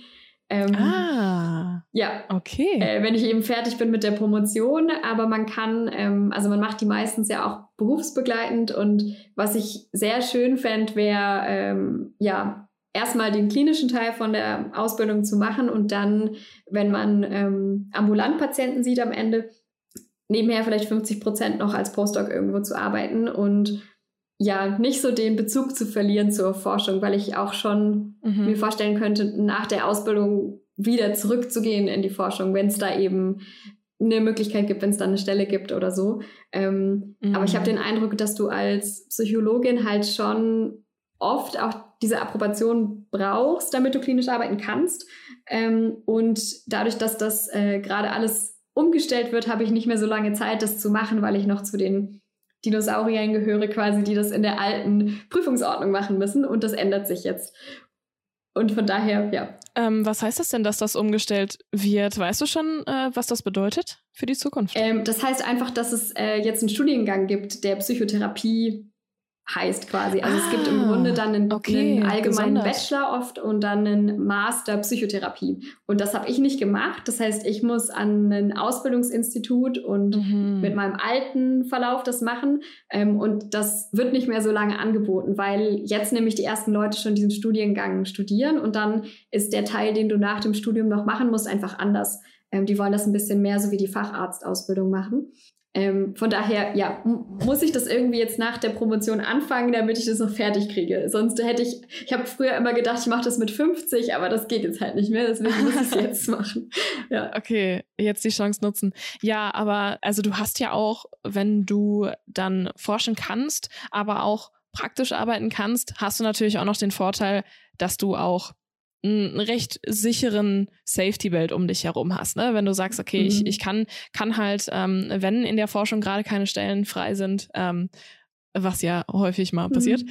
ähm, dass du dann zumindest noch eine Sicherheit hast und sagen kannst, okay, guck mal, ähm, ich kann halt trotzdem auch noch praktisch arbeiten und man muss ja auch mal sagen, TherapeutInnen werden ja auch wirklich wirklich, wirklich gebraucht. Mhm. Ähm, na, und wenn du, wenn du jetzt halt kurz davor stehst, äh, eine werden zu können, ist das ja, ist das ja eigentlich da, da tust du der Menschheit auf jeden Fall was Gutes. Ja, ähm, ja doch, also das, das war schon auch meine Motivation, da irgendwie mehr Möglichkeiten zu haben. Und dann habe ich halt ungefähr 25 Jahre Ausbildung, aber jetzt, ähm, ja. Aber das ist noch so eine Sache, die mir auch sehr im Kopf hängen geblieben ist. Ich war nämlich tatsächlich mal, ich habe ja ganz am Anfang gesagt, dass ich, dass ich auch sehr interessiert in Psychologie war und auch noch bin. Ähm, ich war tatsächlich mal bei so einem Treffen, äh, also das war so eine Orientierungswoche, mhm. wie auch immer. Ähm, und da wurde dann auch gesagt, dass man extrem lange braucht, bis man wirklich mhm. arbeiten kann, arbeiten darf. Ähm, wie kann ich mir das zeitlich bei dir so vorstellen? Also was, was glaubst du, was jetzt so die Spanne ist, bis du dann wirklich aktiv arbeiten kannst? Ja, also man muss ja jetzt mal zusammenrechnen. Also ich habe ähm, ich habe fünfeinhalb Jahre studiert, weil ich den Master ein Semester länger gemacht habe für Praktika.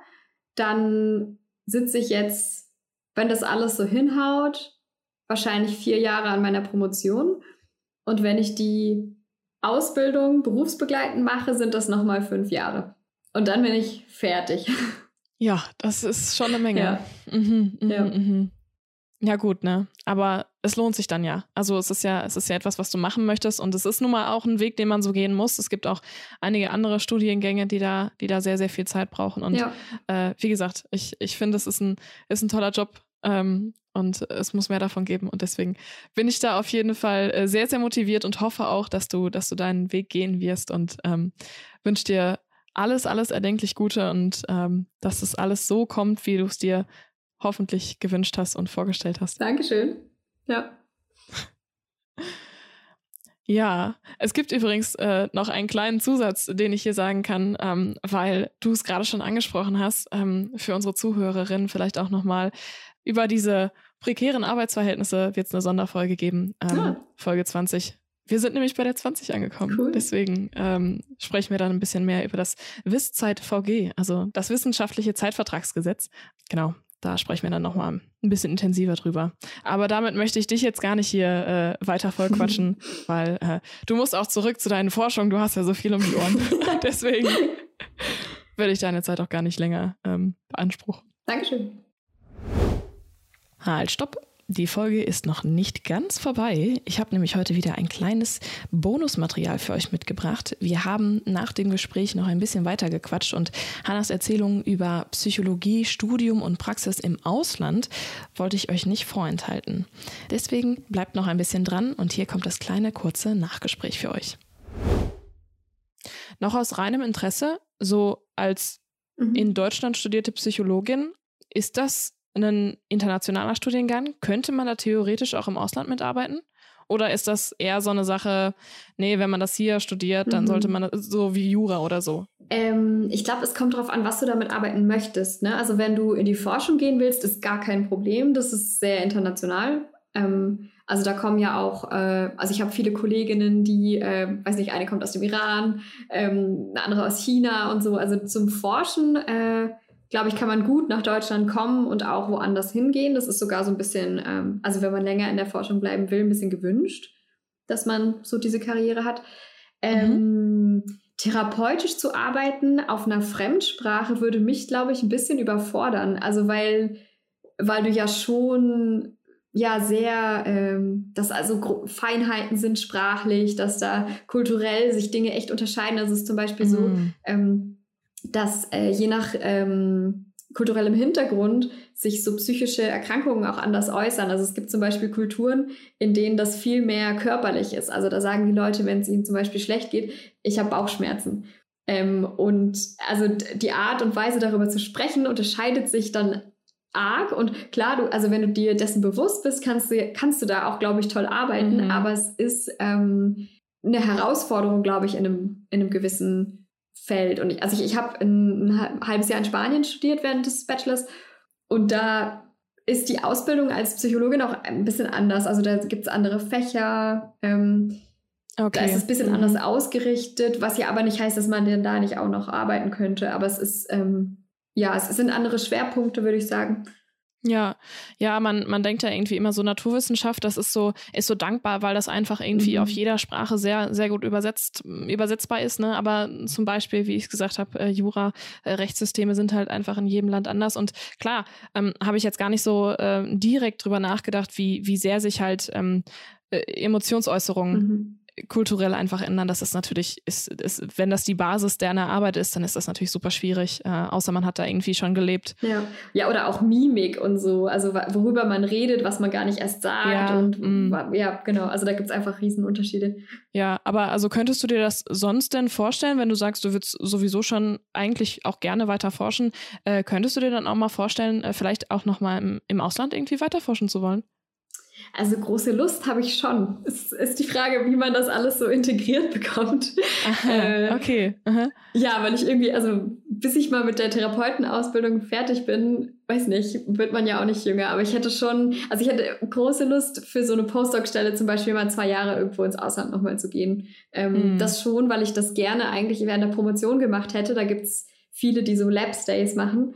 Ähm, und es ging halt bei mir wegen Corona nicht. Äh, und äh, Labs, Labs ist, ist so. Also eine andere ähm, Arbeitsgruppe zu besuchen und im Grunde da ah, eine okay. Weile mitzuarbeiten. Äh, das bietet sich gerade an, wenn man irgendwie, wenn das da jemanden gibt, der totale Expertin ist in einem bestimmten Bereich oder wenn man eh schon eine Kooperation hat, dass man da zum Beispiel was mit, eine neue Methode mitlernt, die in der eigenen Arbeitsgruppe nicht so beherrscht wird. Ähm, das ist eigentlich eine richtig schöne Sache und ich hätte das gerne gemacht, aber es ging jetzt halt nicht. Von daher hätte ich schon große Lust, aber ob das funktioniert, das wird man sehen. Das wird man dann sehen. Ja, aber ist doch spannend. Es gibt noch ganz, ganz viele Möglichkeiten, ähm, die man ja auch, ja, du hast es schon gesagt, ne? du bist auch so eine Person, du kannst nicht so gut Nein sagen, siehst die Dinge und, und hast Lust, sie zu machen. Ähm, aber es, ja. es, ist ja auch irgendwo ein, ein Antrieb, ne? der dich dann immer, immer weiterträgt, auch in der Forschung vielleicht dann auch. Ja. Ja. Und damit sind wir jetzt aber wirklich auch am Ende der 19. Folge des Akademischen Viertels angekommen. Wie immer danke ich euch vielmals für das Interesse an der heutigen Folge und an unserer Gästin Hanna Lönnecker. Feedback, Anregungen und Fragen erreichen uns über dav.seitenwälzer.de. Lasst uns gerne ein Abo und eine Bewertung da, das hilft uns wirklich sehr. Und teilt das Akademische Vierte mit euren Wissenschaftsfreundinnen, damit wir auch immer weiter eure spannenden Geschichten mit mehr und mehr Menschen teilen können. Im nächsten Monat erwarten euch hier gleich gleich zwei Sonderfolgen im akademischen Viertel, denn wir werden ein bisschen mehr über das WISZeit-VG, das Wissenschaftliche Zeitvertragsgesetz und über die internationale Forschung in Krisenzeiten sprechen. Ich freue mich, wenn ihr auch dann wieder bei uns vorbeischaut und den Start in die 20er Runden mit uns feiert. Und wer auf dem Weg dorthin noch ein bisschen Langeweile bekommt, dem oder der würde ich jetzt hier an dieser Stelle einfach mal ganz eigennützig meinen neuen zweiten Podcast auf allen Kanälen ans Herz legen. Thematisch äh, ist das zugegeben was ganz anderes. Ich spreche nämlich mit JournalistInnen über ihre Arbeit und Erfahrungen. Aber wer weiß, vielleicht interessiert es ja den einen oder anderen hier, was ein TV-Moderator für den WDR in seinem Arbeitsalltag so alles erleben kann. Wen das interessiert, der kann jetzt gerne auf seitenwälzer.de vorbeischauen und nach auf allen Kanälen suchen oder auf der Oberfläche eurer Wahl die neuen Folgen hören. Oder auch uns einfach bei Instagram folgen, at auf.allen.kanälen. Und dann kriegt ihr da auch alle Updates zum neuen Podcast. Ich weiß ja nicht, wie es euch jetzt geht, aber ich für meinen Teil muss sagen, ich habe gerade ungemein Lust bekommen, jetzt einfach mal so ein richtig gutes Sudoku durchzuarbeiten. Wir hören uns bald wieder. Bleibt gesund und bis zum nächsten Mal.